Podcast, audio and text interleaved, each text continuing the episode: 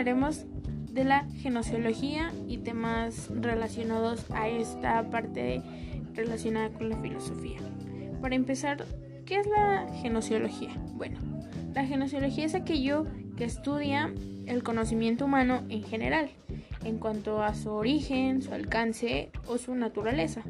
La genociología no alcanza conocimientos o no estudia conocimientos generales, aunque ocasionalmente eh, puede hacer énfasis a algún límite o fundamento en otros conocimientos, aunque en general pues no, no es parte de.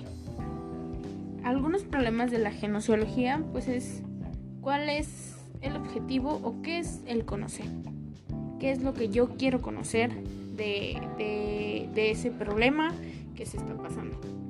cuántas clases de conocimiento existen. El conocimiento es limitado o ilimitado, eh, relativo o absoluto. Una de las preguntas más frecuentes. Y eh, el posible, ¿es posible llegar a conocer la verdad?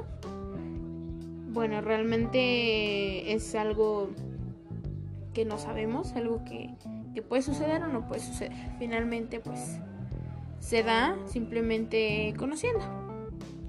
Bien, la genociología analiza el problema del origen del conocimiento.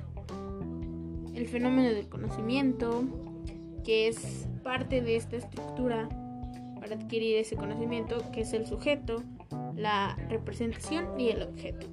¿A qué me refiero con sujeto? El sujeto es el conocimiento que se acerca a una esfera psicológica. Es decir, es algo que va a obtener ese conocimiento, que va a interactuar con el conocimiento, que va a mostrar ese interés por ese conocimiento.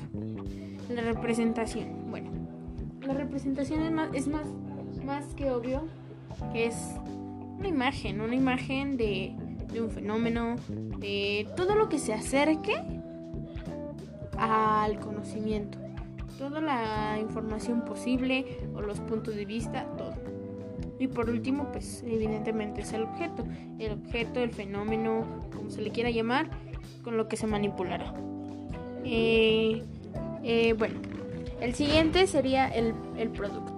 Viene de la imagen o la representación.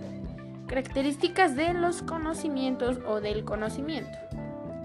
Objetividad, eh, claramente debe de haber objetividad en lo que se está presentando. ¿Por qué? Porque el objeto tiene algunas características que no se pueden modificar y no se pueden alterar. Entonces por eso debe ser objetivo. La necesidad. El conocimiento es una necesidad cuando el resultado que se espera no se puede ser de otro modo. Universal. El conocimiento es universal cuando es válido para todos los hombres y verificable que es lo que nos verifica lo que es un fundamento o lo que puede ser comprobado de manera racional o en la experiencia.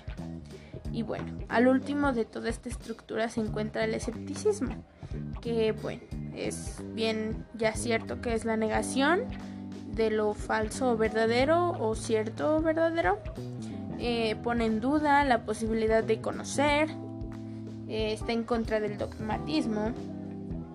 El sujeto no se puede aprender del objeto. Siempre se tiene una perspectiva de duda y ayuda a comprender los juicios.